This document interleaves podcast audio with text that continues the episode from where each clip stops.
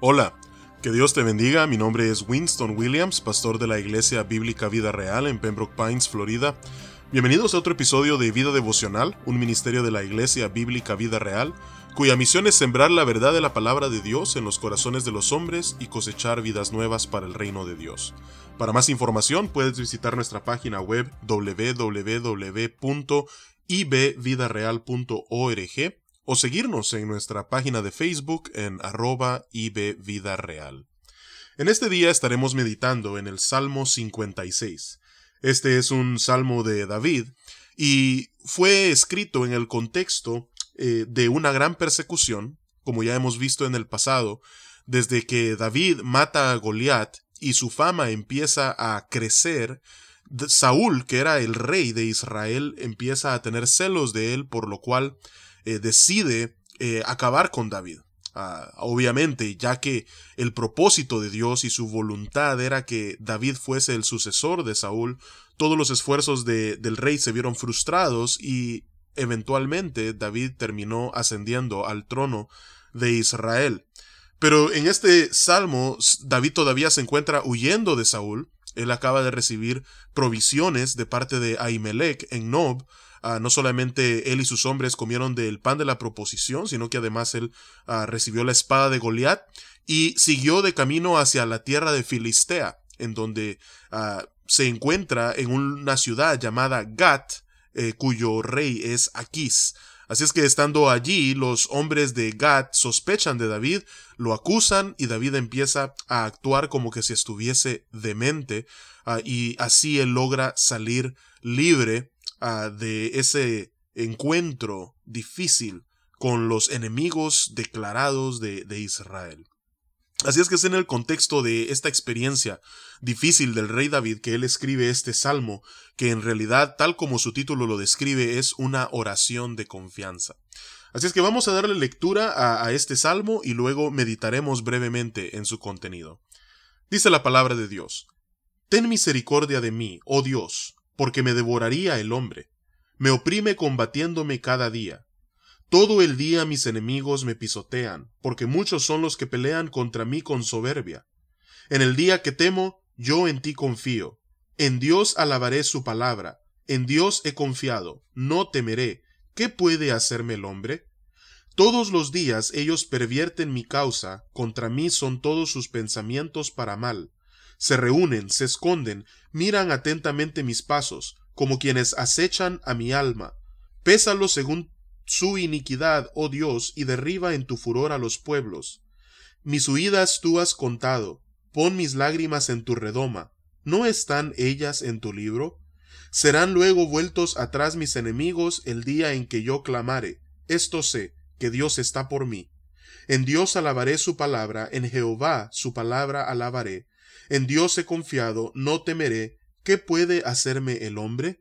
Sobre mí, oh Dios, están tus votos, te tributaré alabanzas, porque has librado mi alma de la muerte y mis pies de caída, para que ande delante de Dios en la luz de los que viven. Que Dios bendiga su palabra en este día. Vemos nosotros entonces que en los versículos 1 y 2 y luego nuevamente del 5 al 6, David le está pidiendo a Dios que pueda tener misericordia de él.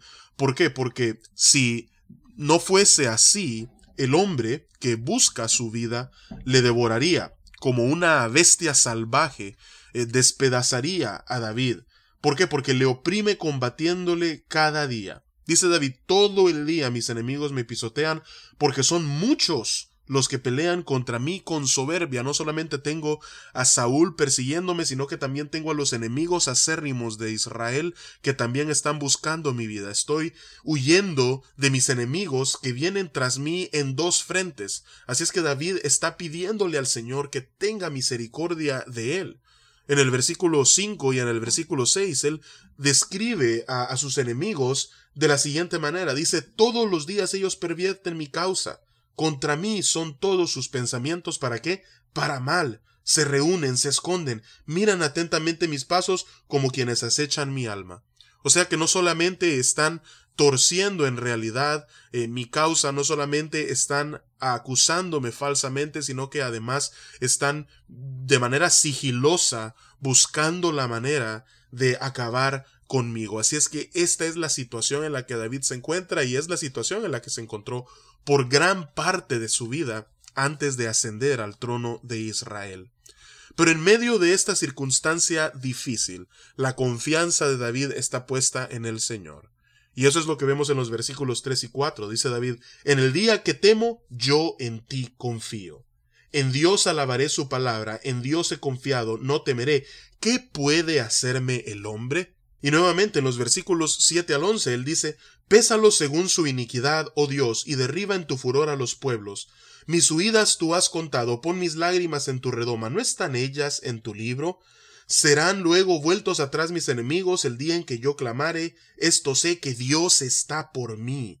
En Dios alabaré su palabra, en Jehová su palabra alabaré, en Dios he confiado, no temeré. ¿Qué puede hacerme el hombre? Él repite esto dos veces a lo largo de este salmo, declarando así su confianza en el Señor. Así es que David está diciendo, yo en ti confío, yo te alabaré en tu palabra, yo estoy convencido de que mis enemigos serán vueltos atrás, yo sé que tú estás por mí, y por tanto no tengo ningún temor, al contrario, ¿qué puede hacerme el hombre? Estas palabras traen a nuestra memoria lo, lo que el apóstol Pablo pregunta de manera retórica en su carta a los romanos, si Dios es por nosotros, ¿quién contra nosotros? Así es que este salmo David lo concluye con una alabanza. En los versículos 12 al 13 él dice, Sobre mí, oh Dios, están tus votos, te tributaré alabanzas porque has librado mi alma de la muerte y mis pies de caída, para que ande delante de Dios en la luz de los que viven. Así es que, nuevamente, David está en medio de una situación difícil, su vida peligra en todo momento, está siendo acechado por sus enemigos que vienen tras él en dos frentes distintos, enemigos a nivel doméstico y enemigos a nivel ah, pues internacional, porque los filisteos eran otra nación. Así es que David está en medio de una crisis en su vida. Pero en medio de la dificultad, él alza sus ojos a Dios y deposita su confianza en él. Encuentra la fortaleza, el ánimo que solamente Dios puede brindarle. Así es que vamos a orar en esta mañana y vamos a pedirle al Señor que en medio de las situaciones difíciles en que cada uno de nosotros nos podremos encontrar, que Dios siempre sea nuestra confianza y que nuestra mirada pueda estar puesta en Él. Que como describe el subtítulo de este salmo podamos ser como esa paloma silenciosa en paraje muy distante, que está en paz y descanso mientras confiamos en la protección de nuestro gran y poderoso Dios. Padre, venimos ante tu presencia, Señor, en esta mañana dándote las gracias por tu palabra. Porque nosotros, Señor, en ocasiones nos encontramos en grandes dificultades. Pero en medio de esos momentos difíciles, tú, Padre, estás allí con nosotros, no solamente acompañándonos, porque tu presencia vive en nosotros, sino que además nos estás sustentando, nos estás protegiendo y nos estás llenando de fortaleza y ánimo. Así es que Padre, yo te pido, Señor, que sin importar cuáles sean las dificultades en las que cada uno de nosotros nos encontremos, nuestra confianza pueda estar en ti. Padre, de que podamos alabarte, Señor, en tu palabra. Señor, de que tú alejes de nosotros el temor, que nos des la convicción, Padre, de que nuestras lágrimas, tú las tienes, Señor, en una redoma, están en tu libro, oh Padre, que tengamos nosotros la confianza, Señor, de que tú no estás contra nosotros, sino que eres por nosotros. Y podamos así, Señor, encontrar, Padre, el, el, ánimo y la fortaleza que necesitamos para poder vencer. Y es en el nombre poderoso de Cristo Jesús que oramos y te alabamos. Amén y amén. Que Dios te bendiga y con su favor nos encontraremos mañana.